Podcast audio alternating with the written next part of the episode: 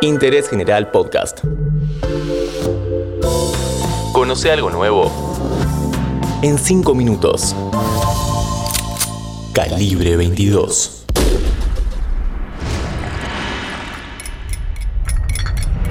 Bienvenidos y bienvenidas a este podcast de interés general sobre crímenes que marcaron la historia argentina. En 1979, la primera asesina serial del país fue descubierta, luego de envenenar a su tercera víctima. Soy Aranzapila y hoy te cuento sobre Gilla Murano, la envenenadora de Montserrat.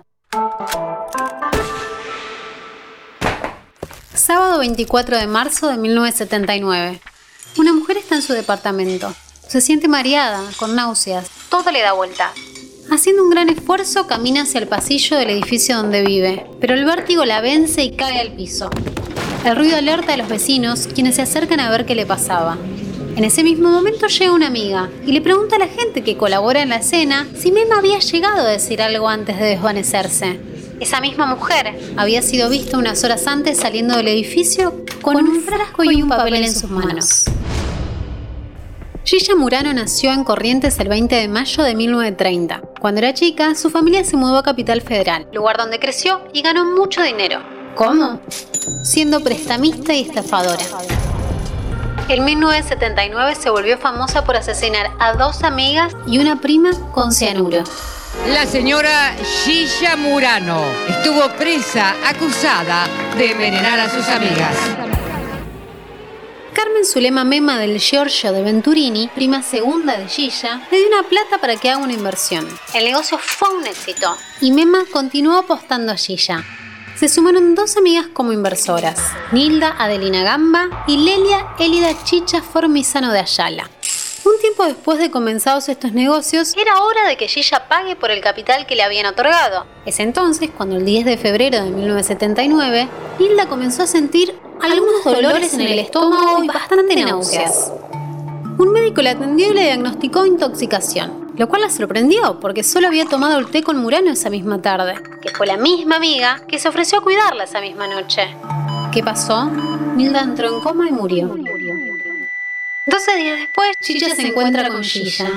Esta le tenía que empezar a retribuir la inversión que había hecho en el último tiempo. Se juntan, charlan, lamentan la muerte de Nilda, toman el té y quieren encontrarse más tarde para ir al teatro. Esa misma noche, los vecinos del edificio de Chicha denunciaron a la policía que del departamento salió un olor fuerte y nadie contestaba al timbre. Al forzar la puerta encontraron el cadáver sentado frente a la televisión. A su lado, restos de pescado, masas finas y una taza con un poco de té. El 24 de marzo muere la prima de Gilla, Mema, y las autoridades encargadas del caso descubrieron tras realizar la autopsia que había sido envenenada con, con cianuro. Fuentes cercanas señalaron que habían visto a Gilla salir del edificio. ¿Con qué? Con un papel y un frasco. Cuando comenzó la reconstrucción de los hechos, los investigadores conectaron el caso de Mema con el de Nilda y con el de Chicha.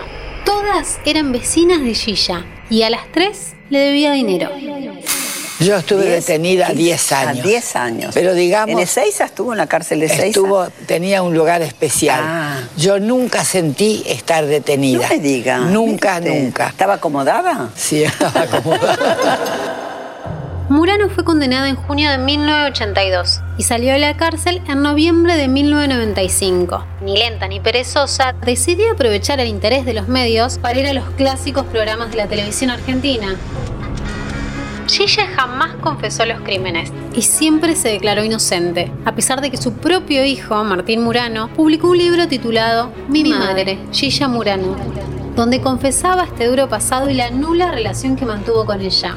Años después, lo único que tuvo para decir de su madre fue, sé que murió el 26 de abril de 2014, un mes antes de cumplir 84 años, y que fue enterrada en la Chacarita, con su nombre acortado para que nadie identifique que es ella.